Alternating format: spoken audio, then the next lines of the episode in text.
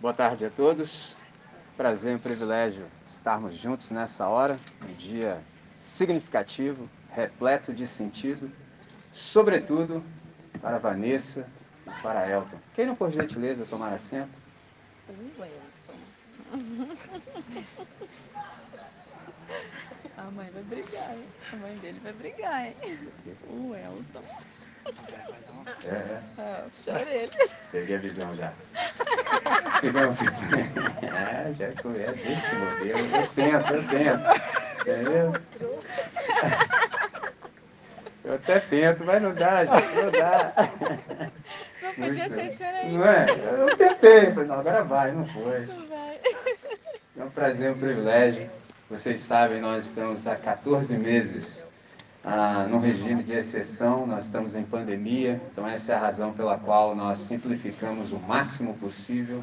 Há pouco eu recebi um pedido de uma pessoa que precisou cancelar a sua cerimônia, assim como milhares de outras cerimônias, porque não era possível realizar. Ele me pediu se havia possibilidade de nos encontrarmos os três, tão somente para que eu proferisse uma palavra e uma bênção pastoral. Eu disse, sim, eis-me aqui.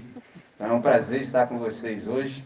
Essa é uma honra que é atribuída aos pais e àqueles a quem a gente ama. Então, se eu estou aqui, me sinto extremamente honrado pelo convite e pela presença. Esse é um dia significativo e eu quero, numa hora como essa, deixar algo para reflexão, sobretudo do casal, mas que é extensivo a todos nós. Eu tenho um texto no coração que é exatamente uma frase tão somente ah, do livro do princípio, que é o Gênesis. Por que, que eu quero ler esse texto com vocês nessa hora? Por uma questão muito simples. Eu sei que houve um dia em que vocês se viram, se encontraram, aí se apaixonaram, aí teve aquele momento que vocês disseram no íntimo, não é possível mais viver sem. Entendeu? Então, por isso é que vocês estão exatamente aqui hoje para conjugar o verbo casar. Mas eu tenho algumas coisas para dizer.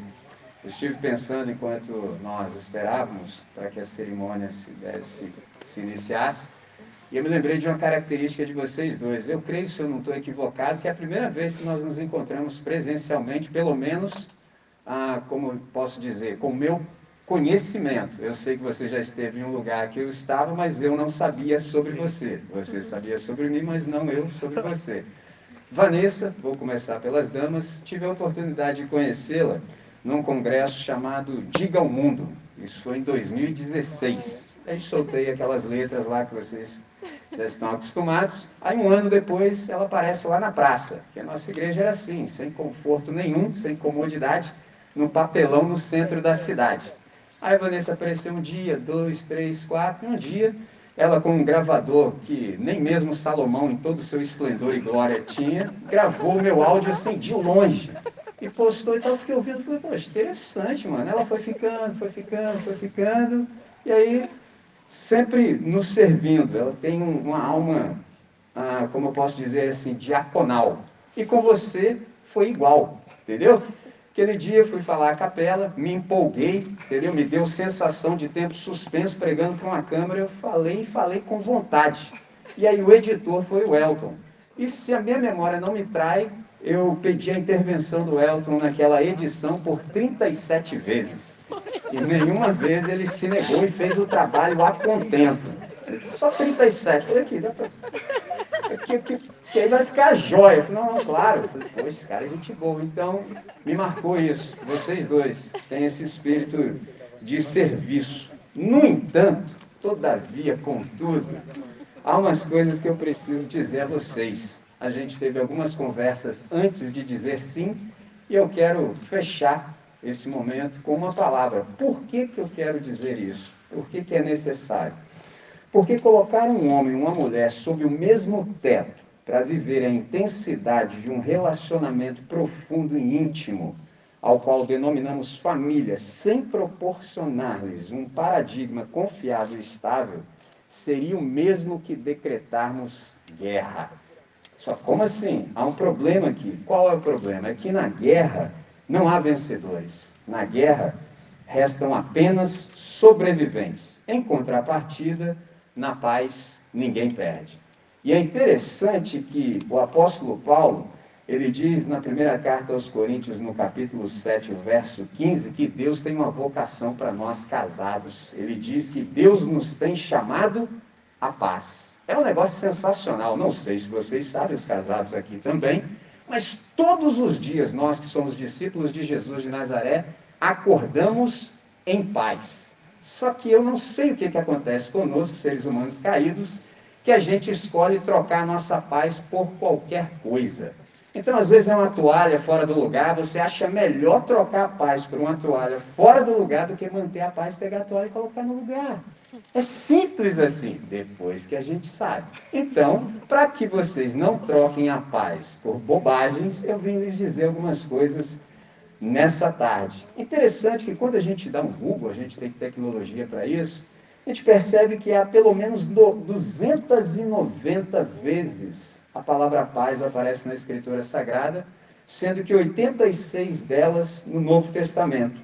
E Deus nos tem chamado à paz. Mas preciso dizer que não há uma fórmula, mas há princípios. André, o que, que são princípios? E eu quero fornecer alguns princípios e subsídios que vão equipá-los, por exemplo, para o ajuste que é constante. Se vocês quiserem um outro sinônimo para casamento, é ajustamento. É igual conversão, é todo dia, irmão. Todo dia você vai se exercitar na arte do ajustamento, porque ele é contínuo. Então, antes de dizer sim, eu tenho algumas orientações básicas e basilares que cooperem com vocês na arte de permanecer casado. Casar até que é fácil. Entendeu? Vocês foram lá, estava acompanhando tudo. Léo, falta 20 minutos. Ele, é, cara, tá aqui, tô aqui, tô aqui. Aí, Vanessa, falta 5, falta 5. Agora vai, fala assim. Entendeu? É fácil, mano. Aquilo lá é fácil. Agora, a arte é permanecer casado. Entendeu? E aí só Deus, irmão. E aí eu tenho algumas verdades fundamentais. Para isso, eu vou lançar a mão desse texto aqui, ó, em Gênesis capítulo 2, o verso 24. Há aqui uma síntese fantástica de uma profundidade enorme, porque é tão somente um versículo, mas o capital espiritual é incrível. E eu vou dar alguns cliques sobre esse versículo de modo que a compreensão nos sobrevenha. Diz assim o texto, Gênesis capítulo 2, o verso 24. Portanto, deixará o homem a seu pai e a sua mãe, e unir-se à sua mulher e com a sua mulher serão os dois uma só carne. Sensacional. O contexto desse texto é o verso 18 do mesmo capítulo que diz assim: Não é bom que o homem esteja só. Far-lhe-ei uma companheira que lhe seja suficiente, ou idônea, ou ainda correspondente. É interessante que essa constatação aqui do versículo 18 não é do ser humano, é do próprio Deus. Foi Deus quem percebeu e constatou que não era bom para o ser, homem do, do ser humano do sexo masculino estar só. E por isso, Deus, como engenheiro genético incrível, excepcional como só ele é, deu uma anestesia geral no ser humano do sexo masculino, tirou uma costela dele e fez um clone. E o extraordinário é que ele fez florescer no segundo ser o que não havia no primeiro. De modo que, em português, a gente não consegue perceber o que o Adão disse quando ele viu sua esposa. Interessante, assim, sensacional. Não há palavras para descrever. E a impressão que ele teve quando ele viu a sua esposa era como se ele estivesse olhando num espelho. Meu pai tinha uma gira que a gente veio da roça e falava assim: Você está achando que você é espelho sem aço? Que, que era o espelho sem aço? É quando você ficava na frente da televisão atrapalhando e falava: está achando que você é espelho sem aço? Ou seja, que você é transparente? Era exatamente isso que o Adão disse quando ele viu sua esposa, que não se chamava Eva. Todo mundo acha que a esposa do Adão se chamava Eva. Ela não chamava Eva, ela chamava Adão. Como assim que ela chamava Adão? Ela só foi ter nome depois da queda. Por isso que está escrito aqui no texto. Aí você fala, qual a razão que ela tinha o mesmo nome? Porque é uma questão de unidade. O que é unidade? É quando mais de um é um. Então era um nome para o casal. Somente depois da queda e do pecado é que ela recebeu esse nome. Porque nome serve para designar o ser. Ora, se ambos são uma só carne, um só nome já resolve. Isso é fantástico.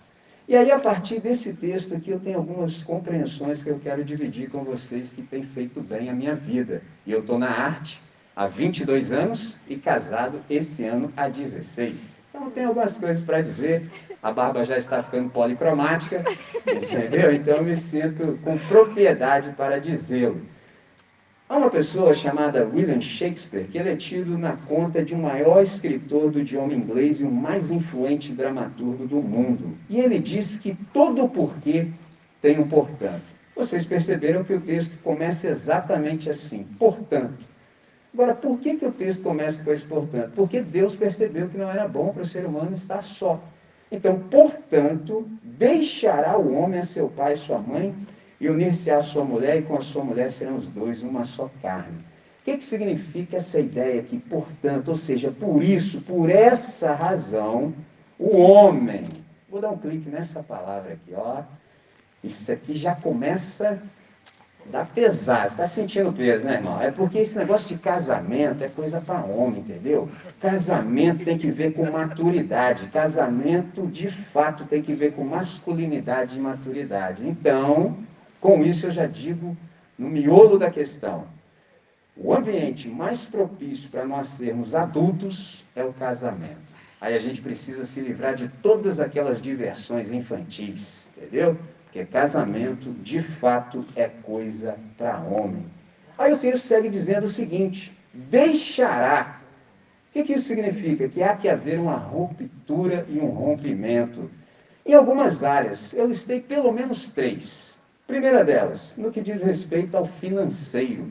Entendeu? Quando a gente se casa, a gente rompe, por exemplo, na área financeira com os nossos pais. Por que, que isso aqui é importante dizer? Porque muitos são os que se casam com subsídio paterno. E aí alguém pode perguntar, ah, mas qual é o problema? O problema é duplo. É o precedente e a abertura, por exemplo, para o intervencionismo a partir de então. E aí tem uma solução. Qual é a solução que o Evangelho já propõe logo em Gênesis de saída para que o casamento seja pacífico? Simples. Há que haver total independência, inclusive nesse âmbito. Por qual razão? Porque quando os filhos se casam e têm de depender financeiramente dos pais, então aquele que paga, queira ou não, é quem exerce o controle. E é lógico, claro e evidente que há aquele momento de exceção em que a gente é socorrido mas ficar sem estilo nas antigas, quando eu via gíria na aba, é tenso, entendeu? Porque aí não dá para ser homem em casa, entendeu? Se tem alguém sendo homem no nosso lugar. Pegou a visão? E alguém pode falar assim, André, você está falando isso aí, é como um ditado que eu já ouvi. Quem não precisa do recurso, abusa do discurso. Como eu sou discípulo de Jesus de Nazaré, eu sei que o que eu vou dizer agora é uma grande redundância. Eu sou um missionário. E missionário, você sabe como é que é, né, irmão? É tenso. É um dia de cada vez, é pão nosso de cada dia, dá-nos hoje, não tem estoque de maná, entendeu? Então, assim, disso eu estou entendendo como é que é viver na independência financeira dos pais. Ou Deus me sustenta, e lá em casa tem umas boquinhas frenéticas, entendeu? Tem um menininho lá chamado Noah, que, ó, o cara, entendeu? É tenso. Segunda coisa, segunda ruptura, na questão das decisões. Interessante que os nossos pais, eles podem, no máximo, serem conselheiros quando solicitados. Observe isso. E alguém pode falar assim, eu sei que está no coração, e se não forem? Entendeu? E se não forem? Porque, no máximo, servem como conselheiros. E se não forem? Bom, como eu sou pai, já estou me preparando para isso, eu sei que se eu não for convidado para participar da vida conjugal dos meus dois filhos, eu preciso me recolher ao meu ambiente de oração. E a partir desse ambiente eu intercedo pela vida dos meus filhos no que diz respeito ao casamento e nada além disso. É problema deles. Eles que se virem em Deus. É simples assim. Aí a harmonia a pacificação cai sobre o lar. Sensacional. E aí alguém pode se perguntar ainda, bom, já resolveu os pais. E os filhos? Bom, os filhos que são discípulos de Jesus, casados, por exemplo, não devem abrir espaço para essa intervenção e manipulação paterna. Por quê? Porque isso inevitavelmente acarretará problemas no relacionamento de ambos. Porque logo as famílias estarão intervindo com todas as suas bagagens e com tudo aquilo que arregimentaram de cultura e visão de vida. Não sei se vocês sabem, mas assim, você viveu X tempo de um jeito, ela viveu X tempo de outro jeito. A primeira tentação que vocês vão enfrentar, e eu já vou adiantar, vai ser: vamos fazer do jeito de quem? Pegou a visão? Então, para pacificar lá, já vou dizer: não caiam nessa besteira, porque isso é manifestação de idolatria e egoísmo no coração. Antes que isso aconteça, falem assim: agora nós vamos fazer do novo jeito. Não vai ser nem do meu e nem tampouco do seu. Então nós vamos em Deus encontrar o nosso jeito juntos. Sensacional. Mas tem gente que leva uma vida e não pega essa. Entendeu? Então eu vim aqui para contribuir. Já estou avisando antes, que aí fica uma harmonia, irmão. Você não imagina, é uma, é uma maravilha. Fica sensacional. É, não, estou gravando, estou gravando, vou publicar. Entendeu? Pode ficar tranquilo. Não, vou mandar, é podcast, irmão. Agora tem modernidade. Entendeu? Ei. Não, não. Não pode dar, não. Segura a mão daí. Entendeu? Então, terceiro e último, mas não menos importante. Já resolvemos a questão financeira, já resolvemos as questões das decisões. E decisão tem que ver com corte. Mas ainda há uma ruptura extremamente necessária, que é a ruptura geográfica e emocional. Pessoal, o que isso quer dizer? É que essa nova unidade que hoje está sendo estabelecida através do vínculo do matrimônio, ela é mais importante do que todos os demais relacionamentos prévios e futuros. Nada se equipara ao casamento de vocês. Por isso, trata-se de, de, deixar pai e mãe mesmo. É deixar, mas é na pressão, é como na gíria de criança. De com força. Pegou? É de com força, irmão. Não é a brinca, não. É a vera. Pegou a ideia? Então. Eu sei que falar isso aqui, assim, para nós que somos brasileiros, a gente sente, porque no fundo, no fundo, irmão, assim, a gente gostaria de viver todo mundo igual Lele, Nenê, Lineu, entendeu? Grande família, mas não rola não, irmão. Tá escrito aqui, entendeu? Só tô traduzindo para a linguagem de hoje, para todo mundo falar amém no final, com alegria, entendeu? O que, que isso significa? Quais são as implicações na prática? A gente escolhe outra casa, a gente escolhe outro número, Pegou?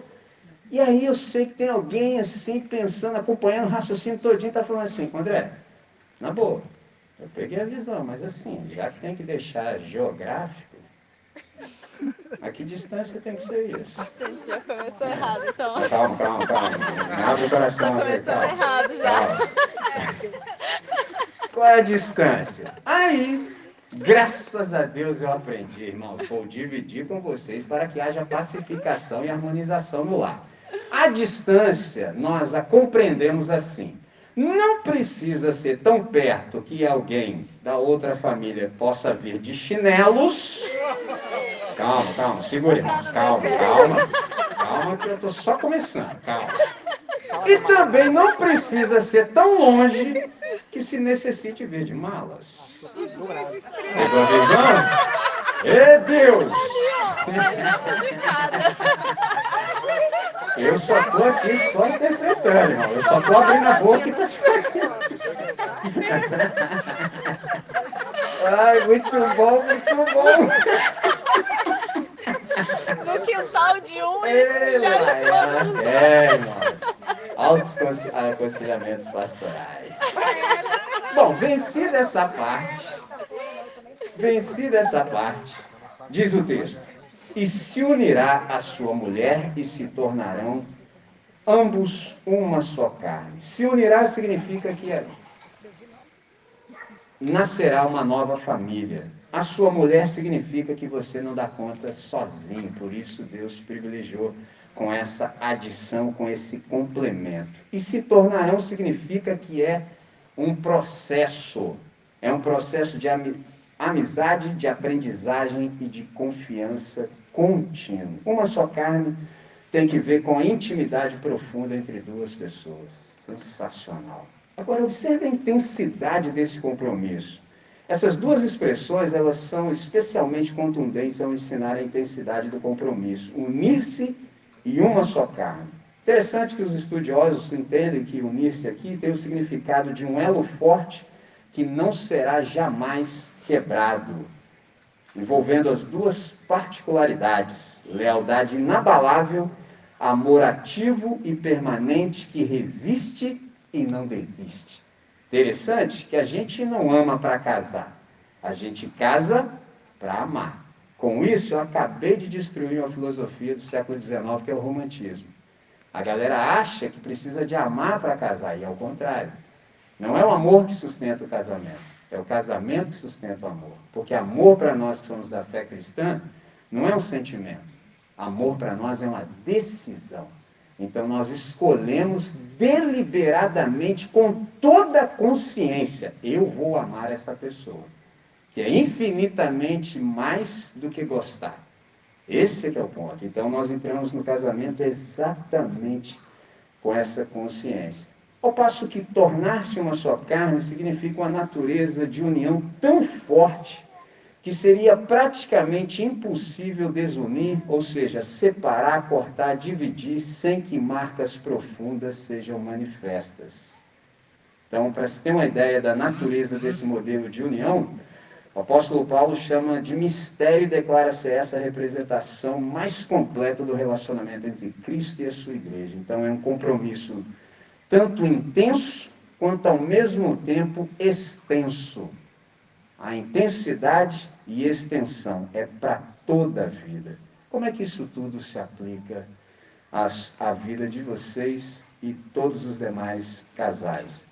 Por essa razão, por isso, ou seja, a intenção original do Criador é que nós, seres humanos do sexo masculino, deixemos e nos unamos às nossas esposas. Então, o real propósito do casamento é exatamente esse: que ambos se tornem uma só carne, ou seja, unidade em todos os aspectos. Eu lembro de ter dito no início que unidade é quando mais de um é um. Só existe uma pessoa em todo o universo que é mais de um e ao mesmo tempo é um: Deus. Quando nós nos casamos, nós experimentamos guardadas as devidas proporções, distâncias e diferenças, algo que só a Trindade experimenta, que é unidade. Por isso serão ambos uma só carne. Então é por isso que nós, quando nos casamos, somos colados, nós homens, a nossa esposa e vice-versa. Colado aqui na ideia do texto original é cimentado, é praticamente impossível descolar. Então, esse aqui é um exemplo de quão estreito é o relacionamento matrimonial. E se tornarão ambos uma só carne. Casamento é um relacionamento diferente. O que é diferente é a grande pergunta. Porque é um relacionamento em processo. Ou seja, um casamento saudável requer investimento. Primeiro investimento, tempo como a gente vive numa sociedade capitalista, os caras dizem que né, tem que trocar o I pelo E, porque senão para a compreensão chegar, entendeu? Nessa sociedade, os caras falam que tempo é dinheiro. Na verdade, tempo é vida. Tempo é o que nós temos enquanto estamos no planeta precisamos usá-lo da melhor maneira possível. Então, invistam no relacionamento de vocês tempo com quantidade e qualidade. Há que haver também empenho, manutenção e cooperação, ou seja, ambos trabalhando exatamente na mesma direção. Eu vou deixar três verbos que são necessários que vocês conjuguem: amar de modo incondicional. Amar incondicionalmente, doar-se integralmente e perdoar irrestritamente. Pegou a visão? Por quê? Como você veio de uma criação e ela de outra, vocês têm etos diferentes, ou seja, vocês têm uma ética diferente, e eu já disse lá atrás. Quão rápido vocês compreenderem que não é para puxar a brasa para a sardinha de ninguém, melhor e mais pacificado vai ser o lar. É só descobrir qual é o jeito de vocês dois resolverem as questões. Esse é que é o segredo da vida. Por isso há que haver essa conjugação do verbo perdoar e de modo irrestrito. Eu quero concluir esse momento dizendo o seguinte: nós estamos inseridos numa sociedade do divórcio fácil e dos relacionamentos descartáveis. E aí, somente gente casada é que não se separa. Parece um paradoxo, ué, como é que gente casada que não se separa? Gente que foi casada com essa consciência. Esses conseguem viver as intempéries, porque não desiste, porque conjuga o verbo perdoar constantemente. Agora, aquele pessoal que só tem o diploma conjugal, mas que não se amam, mesmo estando casados, de fato estão apenas cumprindo um contrato. Né? Um contrato que muita gente já vê como uma estatística falida. No entanto, se houver em nós uma decisão consciente de ser exceção à regra, nós podemos, de fato, experimentar o triunfo, mesmo em meio a todas as crises aparentemente sem solução. Então, encerro dizendo o seguinte: qual é a solução? É preciso aprender os princípios, aprender a arte da convivência. Extraordinário. Não é bom que o homem esteja só. O que, que Deus estava comunicando para nós? Que Ele não só nos fez para viver, mas para conviver. E conviver é viver com. Isso é uma arte. E vocês começam a praticá-la exatamente hoje. Então, quero chamar-lhes a atenção a última coisa, que é o valor dessa entrega total. É impressionante ver o trabalho de Deus, por exemplo, quando um casal se submete de todo o coração aos propósitos bíblicos para o casamento. Quando nós somos abençoados com essa compreensão, a pacificação encontra espaço no íntimo do nosso ser e com esse discernimento, nosso relacionamento se torna infinitamente menos complicado e mais simples. Então, nessa hora, que o Deus Criador, o idealizador do casamento, seja servi-los seja servido em abençoados. Certo? Vamos orar? Senhor, obrigado por esse momento, obrigado pela exposição da tua palavra, obrigado pela riqueza do Evangelho que o Senhor nos distribuiu nessa hora, obrigado pelos princípios que foram traduzidos para a vida dos nossos irmãos. Obrigado, Deus, por essa hora, é um momento difícil, mas ainda assim, nós encontramos prazer em Ti de celebrarmos o casamento dos nossos irmãos. Nós suplicamos as Tuas mais seletas bênçãos sobre a vida do casal, de tal maneira que tudo quanto foi compartilhado aqui possa encontrar um solo fértil e à medida em que os dias passem, nesse processo de ajustamento contínuo, eles possam ser lembrados pelo Teu Santo Espírito e colocar tudo o que foi dito por obra na vida deles, de tal maneira que haja harmonia, pacificação, equalização no lar, de tal maneira que eles possam desfrutar da vida do matrimônio para o máximo louvor da sua glória. Em nome de Jesus oramos, agradecidos. Amém, Senhor. Amém. Muito bom. Agora, agora eu quero ver, agora são as alianças. A Bíblia? Tem uma Bíblia? Ok. Façamos chegar à Bíblia.